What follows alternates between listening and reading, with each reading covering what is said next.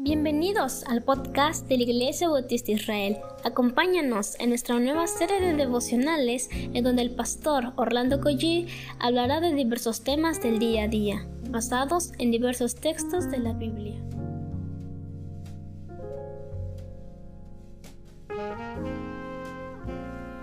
Muy buenos días queridos hermanos, ¿cómo están ustedes? Vamos a hablar con el Señor en este momento, vamos a orar donde está usted por favor, vamos a invocar el nombre del Señor.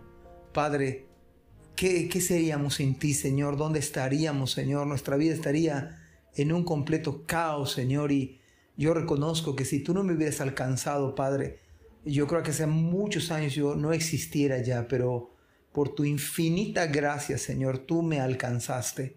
Por tu misericordia, Padre, te alabo, te bendigo. En el nombre de Jesús. Amén. ¿Qué tal mis amados hermanos? Soy el pastor Orlando Coy de la Iglesia Bautista Dios Fuerte y de la Iglesia Bautista Israel.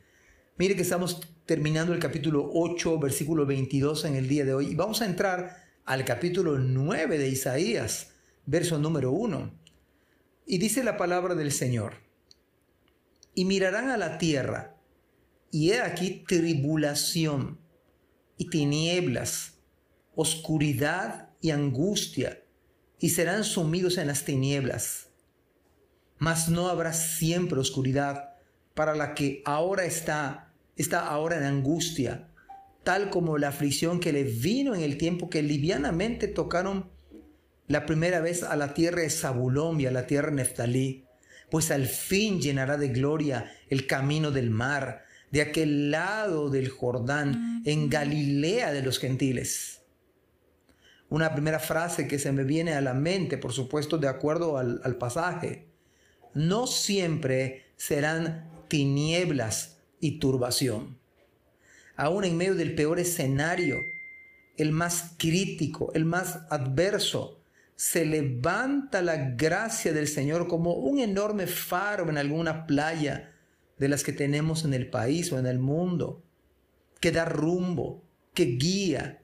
Y sí, Precisamente se trataba de lo que Isaías ve en el camino del mar. El profeta Isaías logra ver 740 años antes la esperanza de Israel. Estos pasajes nos señalan la inmensa grandeza y gloria del Señor. Pero también nos hablan de la fidelidad y de la bondad de nuestro Dios incomparable para con los suyos a pesar de todo el escenario de tribulación, oscuridad, angustia y desolación. Dice la palabra del Señor que esos días de tribulación se han de acabar. Todo dolor, todo quebranto, que son el resultado del pecado mismo de nuestras vidas, algún día han de desaparecer de manera total y para siempre. Pero es más, a los que hemos creído en Jesucristo como nuestro Salvador personal y que hemos venido arrepentidos de nuestros pecados, estos pasajes se han, se han cumplido. Ya han desaparecido las tinieblas de nuestras vidas. No totalmente hay vestigios de pecado, pero un día de manera total y para siempre. Pero también la angustia y las tinieblas han desaparecido por la luz del Evangelio, porque nuestras vidas le pertenecen a Cristo. Y esto es exactamente lo que vio el profeta Isaías. Porque la presencia de Cristo, él vio a Jesucristo 740 años antes de que naciera. Y bien, el apóstol Juan describe que Cristo estaba lleno de gloria. Es Él, su presencia llenó de gloria el camino. Y el apóstol Juan dijo de Cristo, vimos su gloria, gloria como la del unigénito del Padre, lleno de gracia y de verdad.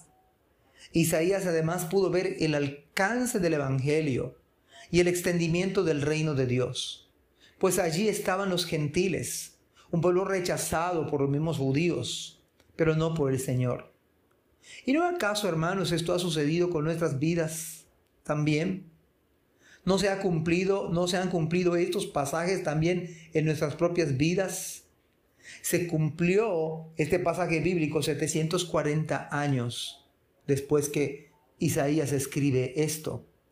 Pero además, mis amados hermanos, se ha cumplido en la vida de cada uno de nosotros y se cumplirá en cada vida. No habrá siempre oscuridad. Cuando el Evangelio llega a nuestras vidas hay luz. Y ciertamente el Evangelio de Juan capítulo 1 dice, el siguiente día, versículo 43 al 46, el siguiente día quiso Jesús ir a Galilea y halló a Felipe y le dijo, sígueme. Y Felipe era de Bethsaida, la ciudad de Andrés y Pedro. Felipe halló a Natanael y le dijo, hemos hallado a aquel de quien escribió Moisés en la ley, lo hemos hallado. Así como los profetas, y está hablando de Isaías, a Jesús, el hijo de José de Nazaret. Natanael le dijo, ¿de Nazaret puede salir algo de bueno? Le dijo Felipe, ven y ve. Yo no sé cuántos de los que estamos aquí esta mañana, este día particular, comenzando con estos hermosos pasajes bíblicos, no sé cuántos este pasaje se ha cumplido. Ya no hay más oscuridad. Hermanos, un día va a ser total y pleno total, no más pecado, no más, no más maldad, no más vestigios de maldad. Pero gloria a Dios por este increíble, glorioso y bello pasaje que lo hemos experimentado por la gracia de Dios. Habrá algunos de, los que me, me escuchan que su vida es una vida de angustia por el pecado, de tinieblas, de oscuridad, sumidos en las tinieblas no hay mejor camino, no hay mejor lugar que la cruz de Cristo. No hay mejor oportunidad que venir a Jesucristo arrepentido de los pecados, poniendo nuestra fe en Él. Y entonces este pasaje se ha de cumplir. No habrá siempre oscuridad. Por más sumido en las tinieblas, por más angustia y pecado, por más oscuridad, por más tribulación, si venimos a Jesucristo, el panorama cambia totalmente. Que Dios nos bendiga. Amén. Gracias por escuchar este podcast. Te invitamos a compartirlo y a seguirnos en nuestras redes sociales para que no te pierdas el contenido que tenemos preparado para ti.